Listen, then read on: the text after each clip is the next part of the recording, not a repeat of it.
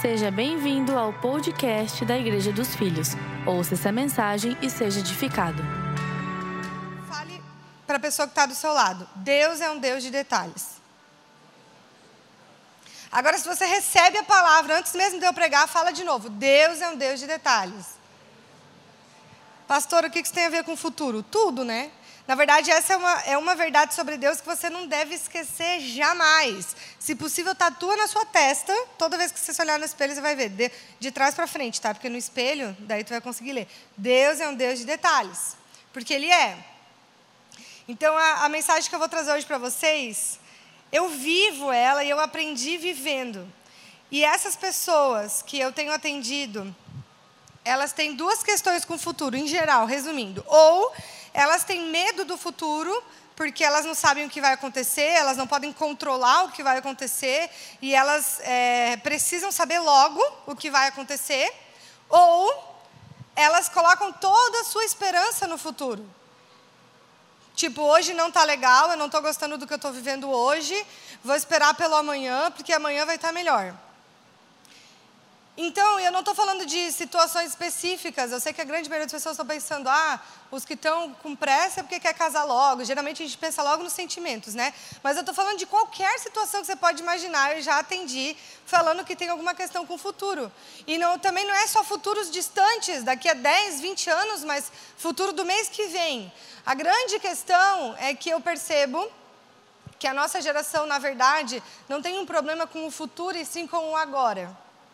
Como assim, pastor? Está me confundindo já. O, a questão delas com o futuro nada mais é do que um sintoma do problema que elas têm com o agora. O problema da nossa geração é que nós não sabemos viver o melhor de Deus hoje. Então, isso está dentro de nós, não é só as pessoas que eu atendo, isso está dentro de todos nós, porque a gente vive numa geração em que a gente tem informação a tudo. Eu tenho informação a tudo em qualquer momento. Eu quero saber de tal coisa. Tem informação até sobre previsões daqui a 20, 30 anos, o que, que vai acontecer, quantas pessoas vão ter no mundo, quem vai morrer do quê. A gente tem todo tipo de informação na nossa mão, do passado, do presente e do futuro. E fácil, rápido. Eu acho que se a internet de escada voltasse hoje, ia ser pior do que o coronavírus para matar a galera. A galera ia ter ataque de nervo e ia morrer assim, entendeu? Porque é verdade. Ia ser pior, porque a gente não tem paciência mais, a gente quer tudo muito rápido, a gente quer. Então, assim, quando a gente se depara com uma situação de que a gente não sabe o que vai acontecer amanhã, que a gente não sabe o que vai, o como controlar o dia de amanhã, que a gente está acostumado a saber e controlar o que vai fazer, a gente entra em tem um problema com o futuro aí. Mas o problema real é que você não sabe viver o agora. Você não sabe se preparar agora, você não sabe é, esperar agora, você não sabe ter paciência agora. Então, o problema não é o futuro. E a outra questão da nossa geração é que a gente descarta muito fácil, a gente atualiza tudo muito fácil. Então, na verdade, a gente vive esperando a atualização. Ah, o iPhone é um exemplo clássico que eu poderia falar que seu iPhone está ótimo, está perfeito, não tem nada de errado, não quebrou a tela, está tudo certo, mas saiu novo, você quer. Mas por que, que a gente quer? Porque a gente está acostumado a querer atualizar, a descartar e não reutilizar. Esse também é um dos motivos dos casamentos acabarem tão rápido hoje em dia, ou por tão pouca coisa, porque não me agradou, eu divorcio e pego um novo. Então, a nossa geração tem isso na mente. Então, quando a gente não está gostando do dia de hoje, a gente quer o dia de amanhã, porque eu quero atualizar esse meu dia, porque eu quero atualizar a minha vida. Hoje não está bom, eu quero amanhã, hoje não está bom. O que, que Deus tem para mim amanhã? Não tá, não tá legal ser solteiro. O que, que Deus tem? Eu, quando é que Deus vai trazer a pessoa, minha pessoa amada? Não tá legal viver com esse salário. Quando é que Deus vai me dar um emprego melhor? E a gente não sabe viver o melhor de Deus hoje. E vive sempre esperando o dia de amanhã. Então, eu fiz no meu Instagram umas perguntas. Alguém viu a pergunta que eu fiz no Instagram ontem? Gente, meu arroba é arroba. Aquelas. Pastora Sara Rafaela, tá? Só para vocês ficarem por dentro, calma aí.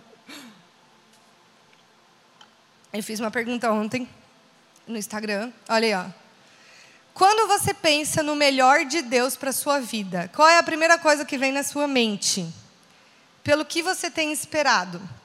E daí eu fiz lá uma junção de é, um resumo das respostas que eu recebi, porque hoje nós vamos aprender a viver o melhor de Deus, amém? Então, a lista que veio para mim é essa aqui, ó. Nossa, eu não sabia que estava assim. Vou passar todas aqui, tá, gente?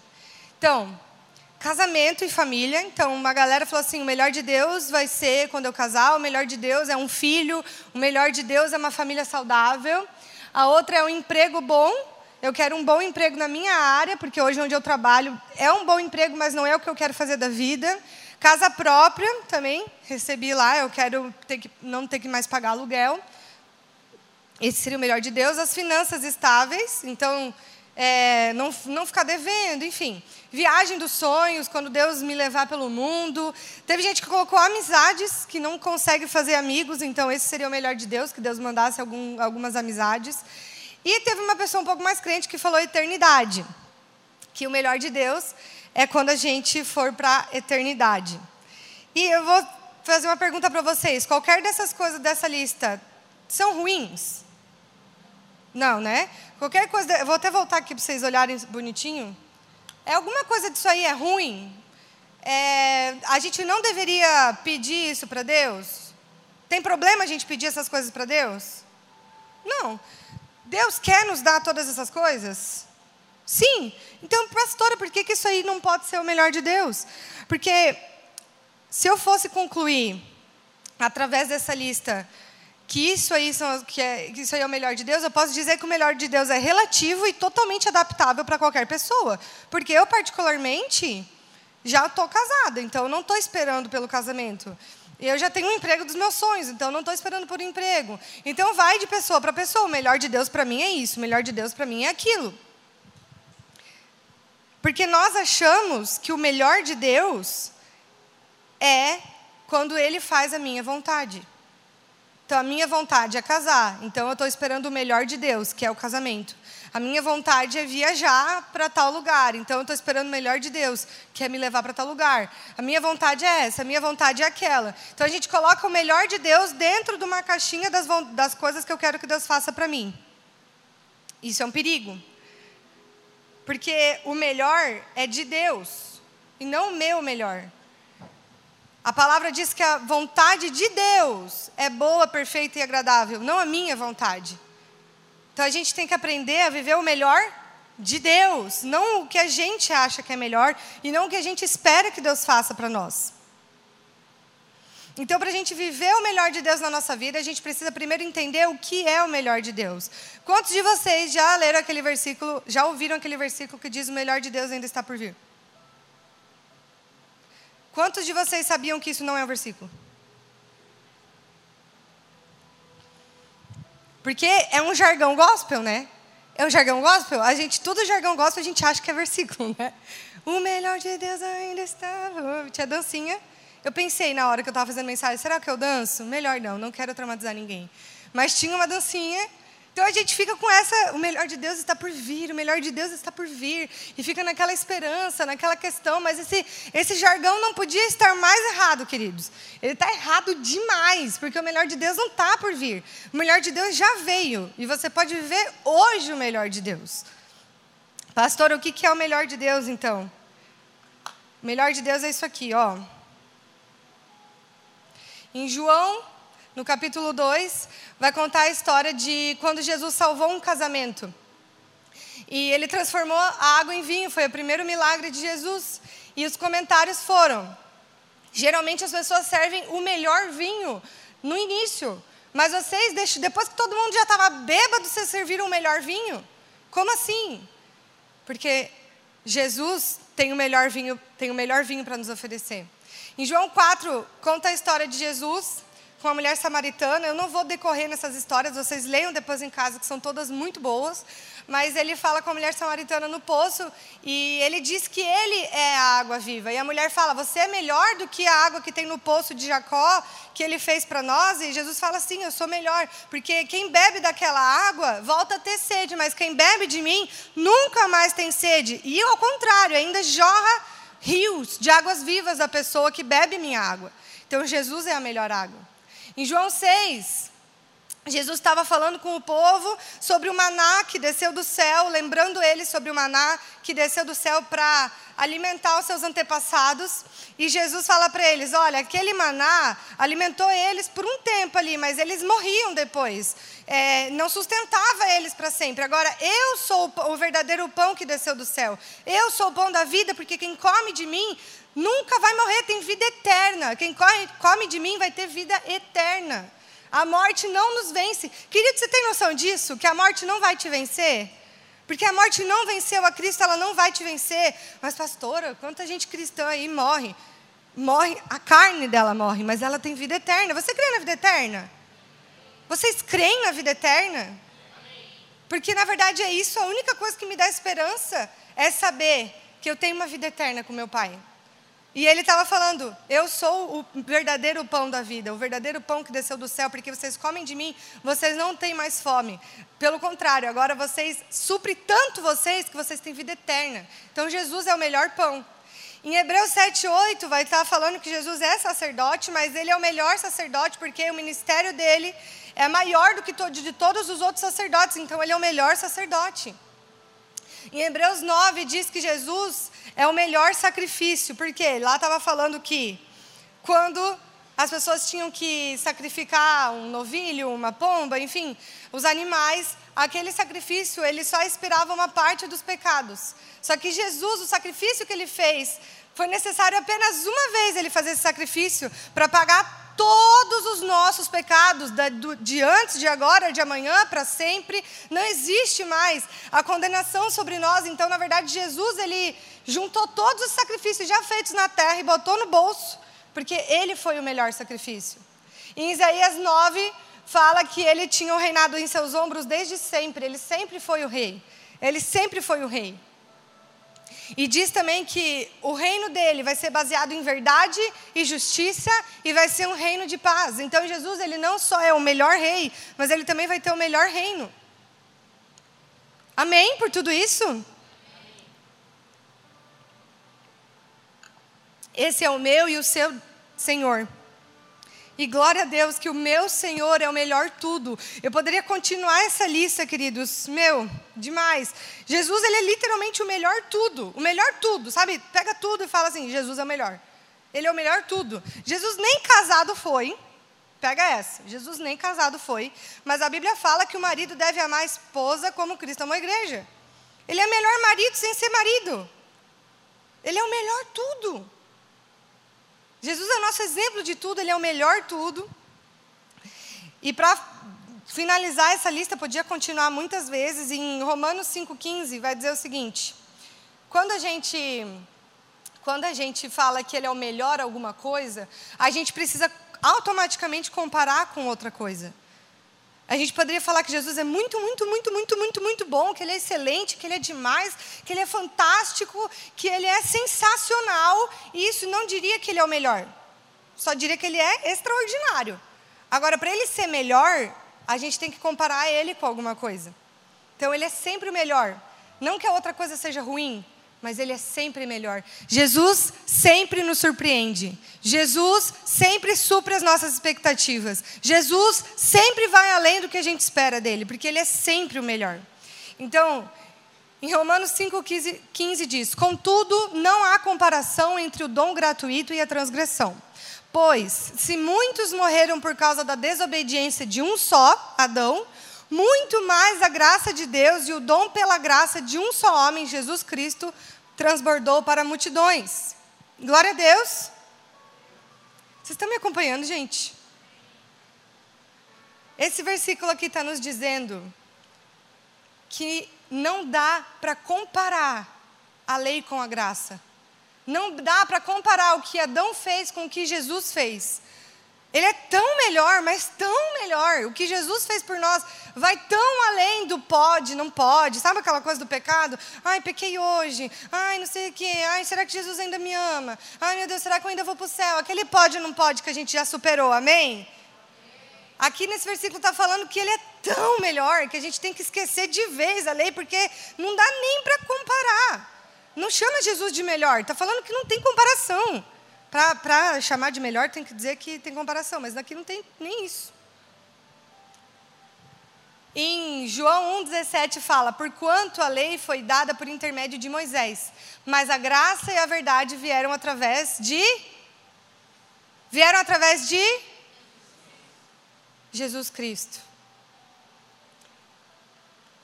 Então, pastora, você está dizendo que o melhor de Deus é Jesus Cristo?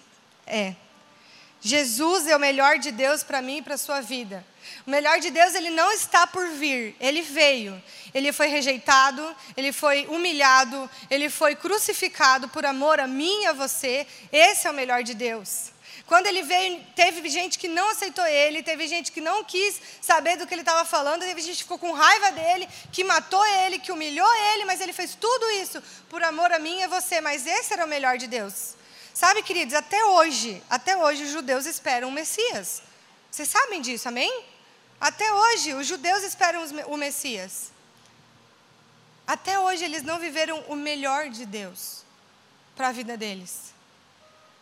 Mas muitas vezes a gente fica esperando tanto o melhor de Deus, fica tanto o melhor de Deus, o melhor de Deus, fica tanto esperando pelo amanhã, que não vive o hoje também. Assim como os judeus ainda estão esperando o Messias, a gente parece que esquece que já tem o Messias. Eles estão lá esperando, eles não acreditam no nosso Jesus, no nosso Salvador. Mas a gente, mesmo aceitando Jesus, parece que não tem, parece que ainda está esperando. Quando que vai vir o melhor de Deus na minha vida? Quando que Deus vai fazer isso por mim? Quando que eu vou poder viver isso? Quando que eu vou poder é, ser feliz de verdade? Quando que eu vou casar? Quando que eu vou viajar? Quando que eu vou sentir esse vazio preenchido dentro de mim? Não sei, querido, talvez quando o Messias chegar na sua vida. Porque ele já chegou, ele já chegou. Você já aceitou o Messias? Os judeus ainda não aceitaram. Será que a gente está sendo igual eles? Esperando o amanhã, esperando o amanhã, esperando o melhor de Deus, esperando o melhor de Deus. Meu Deus, viva hoje o melhor de Deus para a sua vida. Deixa de ser uma pessoa frustrada. Deixa de ser uma pessoa que, é, é que não está bem nunca. Ou que está bem, que, ou finge que está bem, mas, sabe, sempre parece que falta alguma coisa. A graça é suficiente. A graça nos basta. Se você ainda está sentindo falta de algo, é porque você ainda está esperando algum Messias. Você ainda está esperando o melhor de Deus, mas ele já veio. Tá, pastora, mas se o melhor dirão, pois, a Jericó, Jesus e os discípulos. Quando Jesus e seus discípulos e mais uma grande multidão estavam deixando a cidade, eles já estavam deixando a cidade. Olha, eles chegaram em piscar de olhos, você nem viu, Jesus já está saindo. O filho de Timeu, chamado Bartimeu, que era cego, estava sentado à beira do caminho, pedindo esmolas. Assim que ouviu que era Jesus de Nazaré, começou a gritar: Jesus, filho de Davi, tem misericórdia de mim. Muitos o advertiam severamente para que se calasse, contudo ele gritava ainda mais: Filho de Davi, tem compaixão de mim. Foi então que Jesus parou e pediu. Foi então que Jesus parou e pediu: Chamai-o. E assim foram, chamaram o cego: Ânimo, homem, levanta-te, ele te chama jogando sua capa para o lado, de um só salto colocou-se em pé e foi ao encontro de Jesus. Indagou-lhe Jesus: Que queres que eu te faça? Rogou-lhe o cego: Rabone, que eu volte a enxergar. E Jesus lhe ordenou: Vai em frente, a tua fé te salvou. No mesmo instante, o homem recuperou a visão e passou a seguir a Jesus pelo caminho. Amém? Então, queridos, Se eu fosse perguntar para aquele cego, qual que é o melhor de Deus que você tem esperado na sua vida? Se eu fosse perguntar para Bartimeu, qual é o melhor de Deus para você? Se ele pudesse responder minha enquete no Instagram, ele iria dizer: o melhor de Deus é que eu enxergue. Ele nasceu cego, ele, e o melhor de Deus é que eu enxergue. Então, naquela época, quando uma pessoa é, era cega, ou qualquer outro tipo de defeito físico, era acusada de ter sido de ou ela, essa pessoa ser pecadora, ou os pais da pessoa foram pecadores e ele está pagando pelo pecado. Então, numa época extremamente religiosa, se a pessoa estava pagando por um pecado, ela era imunda, ela era rejeitada, ela era né, jogada de lado. Então, por isso que ele estava pedindo esmola, porque ele não tinha como trabalhar com nada, ele era cego, né? Então, o que acontece? Se Jesus tivesse simplesmente feito é, realizado o desejo do cego, que ele, Jesus perguntou para ele: O que, que tu quer que eu te faça? Ele falou: Que eu volte a enxergar, que eu enxergue. Se Jesus simplesmente tivesse realizado isso, já não estava bom? Já não estava bom? Sim ou não? Sim. Sim, com certeza. Por quê? Porque aquele cego ele era totalmente excluído, rejeitado, ele não podia fazer nada porque ele não enxergava. Se Jesus tivesse simplesmente curado ele da, dos olhos, da visão, ele poderia começar a trabalhar, ele poderia casar, ele poderia voltar para a casa de seus pais, ele não ia mais ser uma vergonha para sua família, ele, não, ele poderia fazer tudo que todo ser humano fazia na época e ele era simplesmente impossibilitado de fazer ou impedido de fazer. Então, se Jesus simplesmente tivesse curado a visão daquele cego, ele já seria eternamente grato a Jesus porque era o que ele queria. O que ele queria era ser curado. Então, às vezes, você está pedindo para Jesus, Jesus, o que eu quero? Eu estou usando esses exemplos para todo mundo entender melhor, mas coloque na sua realidade. Jesus, o que eu quero é casar. O que eu quero é casar. E Jesus podia falar assim: então tá bom, se você quer casar, vou trazer uma pessoa para você casar. Quem não gostaria disso? Não vou pedir para levantar a mão, só pense. Quem não gostaria disso? Jesus, é hora que hoje, Jesus, estou sentindo que eu estou pronto para casar, eu quero casar. Traz minha esposa, meu marido. No outro dia aparece.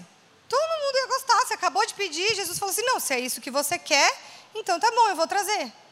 Só que daí, você não parou para perguntar para Jesus por que, que ele ainda não tinha trazido. Você está só reclamando. Se fosse parar para perguntar, talvez Jesus falaria assim: Olha, eu tenho aqui mais uns dois anos que eu quero viver contigo, experiências intensas. Eu quero te preparar para um casamento de uma forma melhor. Eu quero te dar uma base do que é ser amado de verdade, para você não aceitar qualquer pessoa. Eu quero é, viver experiências com você. Eu quero te usar muito ainda. Eu quero te mostrar o mundo antes de você fazer isso. Enfim, Jesus poderia ter vários motivos do porquê ele ainda não trouxe a pessoa para você. Se você, se eu trouxer alguém agora, você ainda está muito ferido, você vai machucar essa pessoa. Então é melhor eu não te dar agora, deixa eu te tratar, deixa eu cuidar disso aqui, deixa eu cuidar disso ali, e daí eu trago a pessoa. Mas se ele simplesmente fizesse o que você quis, você ia casar no tempo errado, você ia casar nas condições erradas, você ia casar, talvez iria machucar a pessoa que você casou. Mas Jesus realizou o que você pediu. Ou talvez se ele te desse o emprego que você está pedindo hoje, Jesus, eu quero tanto, estou recebendo tão mal nesse emprego. Ou eu até estou recebendo bem, mas não é a área que eu quero e eu preciso muito, eu quero viajar, eu quero poder, sabe, as melhores intenções da terra. Eu quero um carro para poder dar carona para a galera, eu quero, sabe? E daí Jesus falou assim: é isso que você quer? É, então eu te dou. E vai lá e te dá. Daí Jesus te dá um emprego melhor e um carro melhor, ou um carro, primeiro carro que seja Daí, se você tivesse perguntado para Jesus, ele ia te falar: olha, se você tiver esperar um pouco mais, eu quero abrir portas para você fazer um curso profissionalizante, que esse emprego aqui que você está querendo vai ser fichinha para onde eu quero te colocar. Se você esperar um pouquinho, eu vou abrir portas. Se você deixar eu guiar a sua vida, eu vou fazer algo melhor do que você está querendo. Eu vou poder abrir outras portas. Eu vou poder te fazer conhecer pessoas maiores que vão te levar em lugares que você nem sequer imagina que pode chegar na área profissional. Mas se você quer que eu faça isso agora, então tá bom, é isso que você quer? Está aqui o emprego que você queria. Eu tinha esse aqui bem melhor, mas se você quer esse aqui, é esse aqui que você vai ter. Se Jesus fizesse o que a gente quer, a gente chamaria, a gente não poderia chamar de o melhor de Deus. Porque não é o melhor de Deus, porque o que a gente quer não é o melhor de Deus, é o que ele quer para nós. E o cego quando Jesus chegou, no cego chegou em Jesus, quando Bartimeu chegou em Jesus, ele perguntou assim: "O que que tu quer que eu te faça?" Ele falou assim: "Eu quero enxergar." Daí o que que Jesus disse para ele? "A tua fé te salvou." E daí a Bíblia fala aqui, eu vou ler aqui com vocês de novo. Imediatamente ele voltou a enxergar. Vai em frente, a tua fé te salvou. No mesmo instante, o homem recuperou a visão e passou a seguir a Jesus pelo caminho. A pergunta é: ele poderia viver uma vida boa só enxergando? Poderia. Só que Jesus não deu o que ele queria, Jesus deu mais. Quando ele pediu, Jesus, eu quero enxergar, ele falou assim: calma, eu sei do que tu precisa. Tu não precisa só enxergar. Tu precisa de um pai que te ama de verdade e que não te rejeita pelos teus defeitos, porque ele morava na rua. Porque ele era uma vergonha para a família. Jesus falou assim: ó, tu não precisa enxergar, tu precisa de um pai que te adote, que te ame de verdade. Tu precisa de um Espírito Santo para te consolar quando tu estiver triste, quando os outros estiverem te rejeitando, para curar essas feridas que foram causadas nesses anos na tua vida. Tu precisa do Espírito Santo para te guiar, para te mostrar onde eu quero te levar. Tu não precisa enxergar, não é disso que você precisa apenas. Enxergar é muito pouco para o que eu quero fazer para você, cego. Bartimeu, enxergar é muito pouco porque eu quero. Você pode enxergar, Batimeu, se eu te, se simplesmente tiver visão, você pode casar, você pode trabalhar, mas você pode talvez, é, quando chegar lá no trabalho, você não vai ter sido curado das suas feridas e você vai ser aquela pessoa vitimista, que nunca nada está bom, que ninguém nunca gosta de você. Calma, Bartimeu, você não tem que enxergar, você precisa ser salvo. Então Jesus, ele não deu para Bartimeu o que ele queria, ele deu o que ele precisava. Mas para Bartimeu conseguir viver o melhor de Deus, ele teve que tomar algumas atitudes radicais, porque como ele era rejeitado, ele estava lá pedindo esmola, estava sujo, provavelmente, a gente não sabe, ele era mendigo, então ele não estava na sua melhor condição. Então ele podia ter tomado três atitudes diferentes. Claro, poderia ter até outras, mas eu trouxe três para você refletir. A primeira, ele podia ter sido vitimista. Ele ouviu que Jesus estava passando, ele podia ter falado: ai, eu só incomodo todo mundo. Desde que eu nasci, eu dou vergonha para os meus pais. Desde que eu nasci, eu, eu fico apontando para todo mundo que meus pais são pecadores ou que eu sou pecador. E só dou trabalho para todo mundo. E eu fico pedindo esmola aqui, eu só incomodo as pessoas. Eu não vou incomodar Jesus. Jesus é Jesus, né? Para que, que eu vou incomodar Jesus, pedir alguma coisa para Jesus? Ele é Jesus, né? Não, eu sou, eu sou um lixo, eu, ninguém me ama, ninguém me quer ele poderia ter se colocado nessa situação. Como eu creio que muitos se colocaram nessa situação ao se deparar com Jesus. Muitos mendigos dessa situação dele. Ou ele poderia é, ter entrado no comodismo. Não, não vou incomodar Jesus aí, porque eu estou me virando bem, eu estou aqui adulto, não morri de fome ainda, então eu estou me virando bem com as esmolas. Eu sei o que eu estou fazendo. Deixa, deixa é, é, Jesus não vai querer me ajudar. É, não vou incomodar ele. Deixa eu pegar aqui as esmolas. Tá bom, tá bom do jeito que tá. E eu, eu, sou acostumada a viver desse jeito, sabe? Se o cego falasse comigo, sabe, pastora? Sou acostumada a viver desse jeito. Deixa assim mesmo. Tá bom, estou vivendo, não morri ainda. Não quero incomodar. Vai que eu levanto aqui, vai que eu incomodo alguém, alguém me bate, porque eu não, eu não enxergo, tu sabe, né, pastora? Eu não enxergo. Vai que eu falo mais alto aqui, vai que eu levanto aqui, alguém me bate, porque ficou incomodado, afinal de contas, eu sou um lixo da sociedade, então, não, deixa eu aqui mesmo.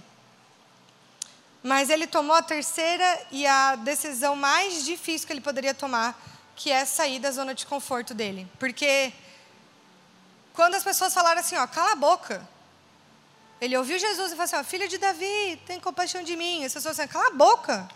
Fica quieto, não enche o saco. O que, que você está falando? O que, que você pensa que é? Quem que você acha que é para chamar Jesus? Ele podia ter calado a boca ali. Não, até tentei, sabe? Até tentei, mas daí as pessoas é, me fizeram ficar quieto. Melhor eu não. Não, sabe o que, que ele fez? Filho de Davi, tem compaixão de mim. Ele berrou para Jesus ouvir ele. E daí a Bíblia fala: então Jesus parou e pediu para chamar ele. Então, quando ele realmente correu atrás, quando ele falou assim: não, é isso que eu preciso, eu quero isso, é isso aqui que eu quero viver, eu preciso de Jesus, Jesus é a minha solução, eu preciso que ele me ajude. Quando ele falou de, de novo, ele gritou mais alto, daí Jesus parou e pediu para chamar o homem. Né, galera? Vai lá, levanta, ânimo, ele te chamou. E a Bíblia fala que ele não foi tipo assim, né? Ai, não vou fazer isso, que eu vou passar vergonha. Mas ele estava ali sentado, né? Daí foi ai, levantando aos poucos, assim. Alguém me ajuda aí, galera, que eu sou cego, eu não sei, eu não sei, não consigo me apoiar em nada. Não. A Bíblia fala que ele, num só salto, ele tirou a cava dele, pulou e foi direto para Jesus. Como ele foi pra, direto para Jesus, não sei, que ele era cego. Mas foi. Ele não perdeu a chance. Ele falou: é disso que eu preciso. E quando ele chegou em Jesus, aconteceu o que a gente viu aqui. Ele correu um risco das pessoas de não ser curado. Ele correu um risco de não ser curado. Por quê? Porque Jesus não cura? Não, porque às vezes ele podia pensar que talvez Jesus não vai me curar. Ele foi na dúvida. Pode-se dizer que ele poderia ter ido na dúvida. Então, assim, ele correu o risco de talvez não ser curado, ele correu o risco das pessoas, a hora que ele levantasse, derrubar ele, ele correu o risco de apanhar simplesmente por falar mais alto. Vai que ele fala mais alto, Jesus não ouve ele, passa. A galera pode bater nele, pode, sei lá, fazer alguma coisa com ele. Ele correu um risco de incomodar todo mundo ao redor dele, até ele mesmo sair da zona de conforto para poder entregar o destino dele a Jesus. Ele entregou o destino dele a Jesus. Quando ele fez tudo isso, o que ele estava fazendo era: Jesus, me ajuda, porque eu não sei mais fazer. Do meu jeito não está bom. Do meu jeito não está legal. O que eu estou vivendo hoje não está legal. Me ajuda a viver a tua vontade, Jesus. Me ajuda. Só tu pode me ajudar. E quando ele chegou lá, ele foi curado? Não, ele foi salvo. Jesus não falou assim, ó, vai, você enxerga. Pá, enxerga. Jesus falou assim, ó, tua fé te salvou. Na salvação, ele foi curado. E eu e você temos a mesma salvação que Bartimeu teve. Por que, que às vezes a gente ainda está esperando o melhor? Está esperando viver algo, está esperando entregar o destino para Jesus. Pastora, então como é que eu vivo o melhor de Deus para a minha vida? Simples. Hoje, hoje, como é que eu vivo hoje? Simples. Entregue a direção nas mãos de Deus. E no início da mensagem eu falei que eu aprendi isso vivendo isso. E de fato, eu aprendi isso vivendo isso. E no início dói, quando a gente tem que entregar nas mãos de Deus a nossa vida. E eu fui entregando uma por uma, assim, ó, uma por uma. Não foi tipo band-aid que tu pá, né? Foi tipo, ai, um pouquinho aqui, mais um pouquinho ali, mais um pouquinho aqui. Porque é difícil não ter o controle, é difícil a gente não saber o que, o que vai acontecer, é difícil a gente não decidir o que vai acontecer. Deixa eu te falar uma coisa, depois que eu entreguei as minhas áreas, as áreas da minha vida para Jesus, eu não decido mais nada. Mas daí esses dias eu estava lá na secretaria com a Jéssica, esses dias. Foi antes de eu me tornar pastora. Eu olhei assim para ela e falei assim, tá, a gente estava conversando sobre eu que eu ia ser consagrada e tal. E a Jéssica me conhece desde sempre, desde que eu nasci. E eu olhei assim para ela e falei assim, Jéssica, como é que eu vim parar aqui? Dela riu da minha cara. Como assim? Eu falei assim, eu não sei o que, que, como é que eu vim parar aqui. Eu não sei. Até pouco atrás eu era uma menina que mal conhecia Jesus de verdade. Eu cresci na igreja, mas Daí hoje eu me apaixonei por Jesus, eu entreguei para Ele minha vida e, e agora eu vou ser pastora? Quem for espiritual sabe, eu falei lá, eu nunca quis ser pastora, nunca, nunca. Sabe uma coisa que eu não queria era ser pastora? Não é que tipo, eu nunca nem pensei, eu pensei e não quis. Foi tipo, tem a possibilidade de eu ser, não obrigada. Foi tipo isso a minha vida. Tanto que eu falei assim, não, vou fazer outra coisa, vou fazer, vou fazer jornalismo, vou ser jornalista. Não, vou fazer publicidade, vou ser publicitária. Tudo menos pastora. Pelo amor de Deus, não me dá um púlpito para pregar que eu não quero. Porque eu achava que eu não era boa o suficiente, porque eu era muito vitimista, que nem Bartimeu poderia ter sido. Até que eu falei assim, Jesus, quer saber, a minha vida está tão ruim. Está tão ruim isso aqui. Eu não consigo mais viver desse jeito, eu não consigo mais viver isso aqui que eu estou vivendo. Está ruim. Eu não sei o que fazer, eu já tentei fazer do meu jeito de diversos jeitos, mas não dá. Tó, eu, eu não sei o que fazer, pega. E daí, quando eu vejo, estou aqui pregando. Falei, ah, legal. e eu lembro o primeiro dia que eu paguei o microfone para pregar, e, gente, eu estou falando dessa área da minha vida, tá? Dessa, tem todas as outras, mas dessa.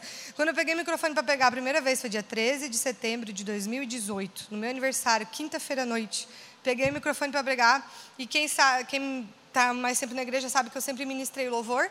Nunca me senti à vontade ministrando louvor. Nunca. Eu gosto de cantar, mas não nasci para ministrar louvor. Falei assim, ah, meu Deus, eu vou pregar hoje, era um culto de quinta. Peguei o microfone, abri meu notebook. Eu nasci para fazer isso aqui. Eu me senti tão em paz, eu me senti tão em casa, eu me senti tão fazendo o que era para eu fazer, eu me senti tão aliviada de estar tá fazendo aquilo, eu me senti tão tansa de ter fugido disso por tanto tempo. Falei assim, ai Jesus, que bom que eu estou aqui. Porque a vontade dele é boa, perfeita e agradável, não a minha. Ah, pastor, então a tua vida é perfeita e está tudo ótimo. Não, vou falar para vocês que ainda tem áreas que eu estou entregando para Jesus. É difícil, gente, não ter o controle da nossa vida. Mas é tão bom quando a gente não tem o controle da nossa vida e quando Jesus tem esse controle. É a melhor coisa que pode existir. Pastor, então como é que eu faço para viver o melhor de Deus hoje na minha vida? Solteiro, dá para ser feliz solteiro, assim, feliz, feliz mesmo, assim, preenchido, é, é, sem problema de estar solteiro, sem ficar pensando 24 horas em casar, dá para fazer isso? Dá. Dá para ser feliz solteiro. Feliz de verdade, gente. Não tipo assim, ai, tenho amigos, estou feliz, mas quando eu estou sozinho em casa, eu queria tanto ter um love aqui. Eu queria tanto ter alguém para ficar de conchinha. Não, estou feliz mesmo, tipo, feliz com a galera, chega em casa, tá feliz e vai dormir, em vez de falar assim, como eu queria ter alguém de conchinha, fala assim, meu, como é bom ter espaço na cama. Como é bom, não tem ninguém aqui do meu lado para não tirar meu espaço. Deixa eu aproveitar esse espaço aqui, Jesus. Entendeu? É esse tipo de feliz. É o tipo de feliz de estar de, de, de tá feliz o tempo inteiro. Realizado. É o tipo de feliz de você não ter que é, é, é, passar o tempo que você futuramente vai passar com seu amado, com sua amada, hoje você passa com Jesus. E depois vai passar com Jesus também, mas você vai ter que dividir um pouco o tempo aí com a pessoa amada. Aproveita hoje. Paulo fala sobre isso, para a gente aproveitar a solteirice. Eu sempre uso esse exemplo, né, gente? Mas é que é o exemplo que eu mais ouço. Que as pessoas ainda têm uma grande questão com estar solteiro. Como se fosse assim o fim do mundo. Hum. Lembra que eu falei lá no início? Deus é um Deus de detalhes. A gente seria, com perdão da palavra, idiota se a gente achasse que Deus, sabe, entregou o filho dele, fez um caminho até você, não foi você que encontrou Jesus, foi Jesus que te encontrou. Que ele preparou tudo, que ele preparou essa noite, que ele preparou as pessoas ao seu redor. A gente seria idiota de pensar que ele preparou tudo, menos isso aqui. Isso aqui não sei, não tenho certeza se ele tem realmente o melhor. Eu acho que eu vou ficar para mim e eu faço do meu jeito. Deus é um Deus de detalhes em todas as áreas da nossa vida. Seja feliz hoje, por favor. Entregue hoje todas as áreas, por favor. E essa não é uma mensagem nada emocional, espiritual, e sabe, tipo, nossa, me sentindo super tocado. Não. É uma mensagem muito racional, porque a entrega tem que ser racional, não emocional. A entrega que você vai fazer para Jesus tem que ser racional, não na hora da emoção. Aqui na hora do louvor, ai, Jesus, eu te entrego. Daí no dia seguinte já pegou tudo de novo para si e está querendo tomar conta tudo de novo.